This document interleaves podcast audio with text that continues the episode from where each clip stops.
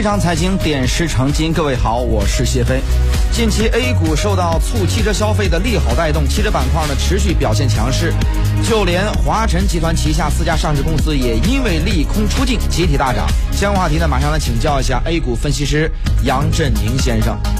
受到华晨汽车违约风波的影响呢，证监会表示啊，会对相关的中介机构进行同步的核查。那么交易商协会呢，目前已经对多家银行、券商以及评级机构进行调查，银行业顿时成为了市场关注的焦点，拖累银行股集体走低。那么这对银行业甚至于券商行业影响有多大呢？我们来听一下杨振宁先生的分析解读。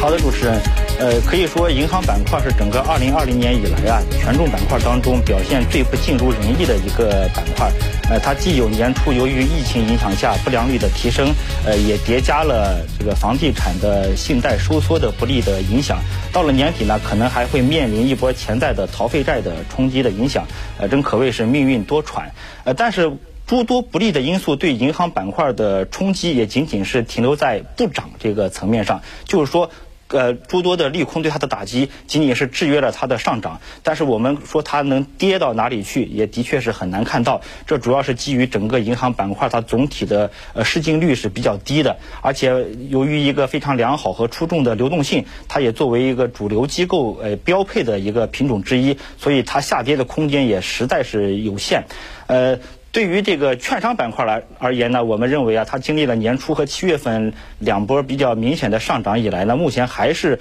处在一个呃处在一个这个震荡整固的阶段。但是与银行板块不同，它可能随着年底的临近，它有一份更加亮丽的财报，呃，值得市场的期许。所以我们说，呃，这个银行板块是逢利空不涨，而券商板块则是在等待利好才上涨。但是无论是券商还是银行，我们认为这一波这个信用债呃企业债的这个违约对它的这个冲击或者是影响，应该也是比较小的。就算是有，也仅仅停留在短期或者是情绪面的层面上，很难改变这两个板块二零二零年以来固有的调整的震荡的这种态势和节奏。主持人。